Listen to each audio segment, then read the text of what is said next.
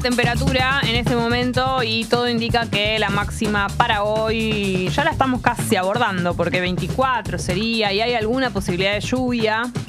Eh, qué sé yo, mira, te digo que yo creo que después del mediodía puede llegar a ser que caiga alguna gota. Eh, y mañana, a ver, voy a fijarme cómo es la temperatura de mañana. Mañana baja la temperatura, la mm, mínima 18 y la máxima 22.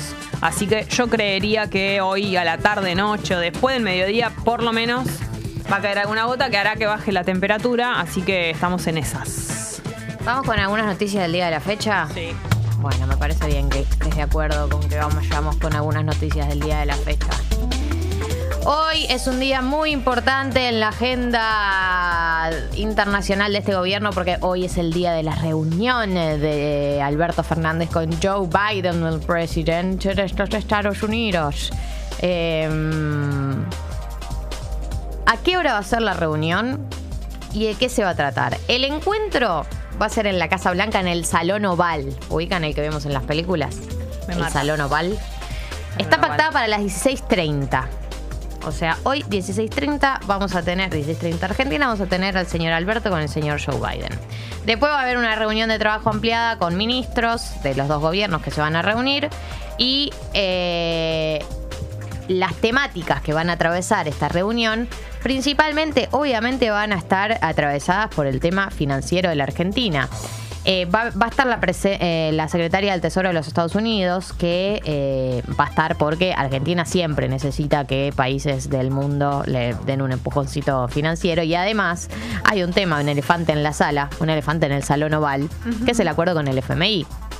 Recordemos que más o menos desde el día en que lo firmamos hay todo un sector y cada vez más gente de la política y, digamos asesores financieros, etcétera, diciendo esto es inviable, hay que renegociar las pautas, hay que renegociar el acuerdo, hay que renegociar, hay que renegociar. Bueno, obviamente el acuerdo con el FMI va a estar presente en la reunión con Joe Biden, eh, además de otras temáticas como la presencia de China en la región, la guerra en Ucrania y el cambio climático y su impacto en Argentina. Estos son algunos de los títulos ¿no? de lo que va a pasar en la reunión, solo ellos sabrán cuánto de esto finalmente se ejecuta y cuánto no, pero sin dudas es un día muy importante para eh, la presidencia de la nación, porque una cosa es ir a Estados Unidos y reunirte con funcionarios X y otra cosa es reunirte con el fucking presidente de los Estados Unidos. Así que en ese sentido eh, tenemos la noticia del día eh, del gobierno. Por otro lado, eh, ayer jugó el último partido de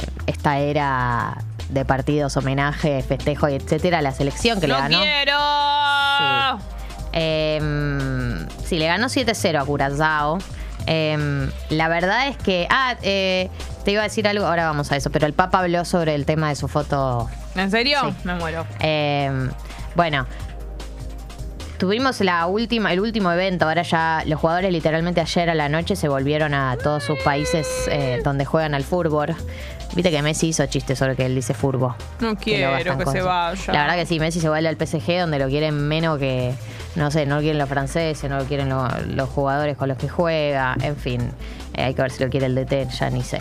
Pero bueno, 42.000 personas hubo ayer en el Estadio Único Madre de Ciudades, un evento que tuvo a La Mosca, un evento que tuvo a la Tela M, que siguió No tocando cuando arrancó el segundo tiempo. Los amo. Eh, un evento que tuvo una señora, una señora volando en el cielo trayendo la Copa del Mundo. Esto es real, buscalo después en, en las redes, porque eso sucedió. Tremendo, no lo vi. Eh, y hubo toda- otra entrega de premios, número 28 millones. Los jugadores ya no saben dónde meterse la cantidad de premios que le dieron, pero está bien, se merecen todos los festejos sabidos y por haber, porque realmente nos hicieron lo más felices que yo tengo recuerdo en los últimos, no sé, 20 años. Mm. ¿Hace cuánto Sí. que no somos tan felices? Tranquilamente. No sé.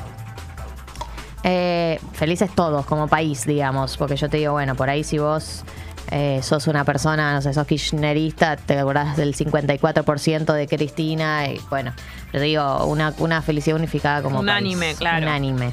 Eh, así que en ese sentido, Che, escuché está. rumores de que Messi puede volver al Barcelona. sí, es uno de los rumores. Mira, la situación, la pego hablaba con certezas. Mira, te cuento lo que yo sé. Sí. Eh, él está mal en el PSG, entonces hay varias puntas abiertas. Está la punta de Miami, que es donde van muchos jugadores cuando ya se están retirando a ganar guita y jugar tranquilos, porque es una liga más tranqui. Está la punta del Barcelona, que él se fue mal, pero después se fue el presidente del Barcelona con quien él se peleó, entonces por ahí podría volver, eh, porque tiene un vínculo afectivo muy fuerte. Y está la punta de Newell's que no sé si se va a suceder Mm. ahora, pero yo siento que en algún momento de su carrera Messi va a querer pasar por Newell's antes de retirarse. ¿Cuánto le tiene que pagar Newell's para.? Es que para mí ya no Simbólico. pasa por. le- supongo que tendrá un buen contrato, pero que va a ser una decisión más, sí, del orden de la afectivo. Eh, nada, no sé los, los tiempos que le va a llegar todo esto, pero bueno. Ay, lo vamos a tener muy cerquita. Imagínate si se viene para Rosario. Por suerte lo, lo van a recibir muy bien con el cartel ese que dice Ay, Messi no venga, vamos a matar uh. a toda tu familia y el intendente es narco también. Le, No va a querer ir para mí. vamos Che, cambió el cielo, ¿eh? Está, se, se viene. Se viene el estallido, les digo ya. La cambió la claridad. Bueno, em, la otra cosa que está sucediendo en este momento es que eh, se está desarrollando el juicio por eh, la muerte de Lucas González, el chico asesinado por oficiales de la policía de la ciudad. Declararon ayer los padres de Lucas González em, y hablaron de que como eh, un grupo de policías de la ciudad no los dejaban entrar al hospital donde se encontraba su hijo. Eh, el padre dijo que a Lucas lo siguieron, lo encerraron y lo acribillaron. También te hablaron los tres amigos que viajaban con Lucas en el auto.